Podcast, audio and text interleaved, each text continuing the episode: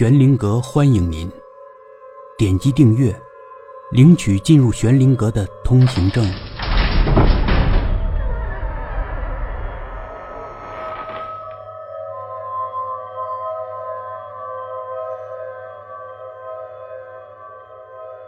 第十一集，十一点三十分，他们坐上了最后一班三十四路公交车。车上乘客并不多。大家劳累了一天，有人在座位上打着盹。夜色中的城市宁静安详，司机和售票员在低声说着什么，微微的低语声像困倦一样缓缓袭来。李敏在一闪一闪的灯光中与郑浩温柔地对视着。谁能说有什么？谁又能说没有什么呢？一个女人。总会在必要的时候陷入遐想。车在中途的车站停下来，有人上车，也有人下车。突然，一直在后排坐着的老头急急地冲过来，拉着李敏的手说：“小琴呐，你在这儿啊！哎呀，真是让我好找，你妈病了，快快和我上医院。”小琴，李敏从来没听过这个名字。突如其来的事情让他莫名其妙。老人一脸很是着急的样子，他一面大叫：“快下车，我们打车去医院！”一面给李敏偷偷使眼色。在一旁的郑浩面无表情，李敏更糊涂了，脑袋有点发懵。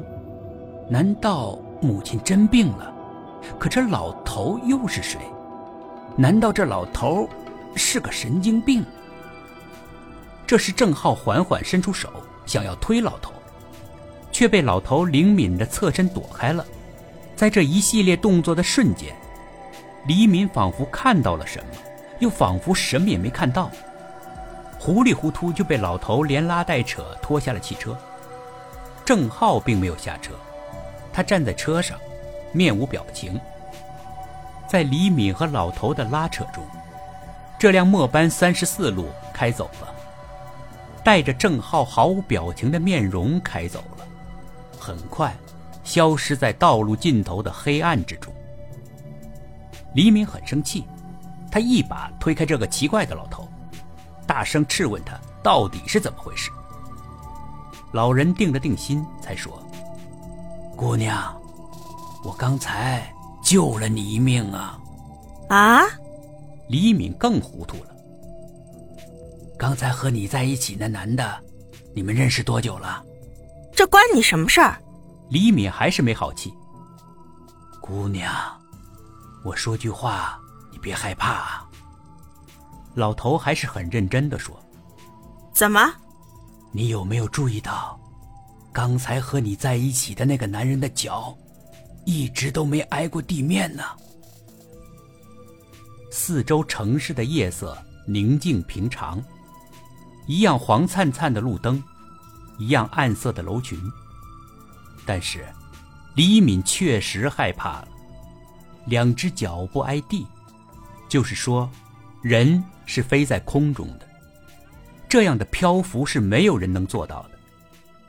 郑浩，不是人，又是什么呢？他努力的回忆着刚才和郑浩在一起的点点滴滴，在思绪的空洞中。竭力寻找理智的解释。可是他想来想去，郑浩除了谈吐的气度外，形象苍白。只有苍白，以及一口总能让人留意到的惨白牙齿。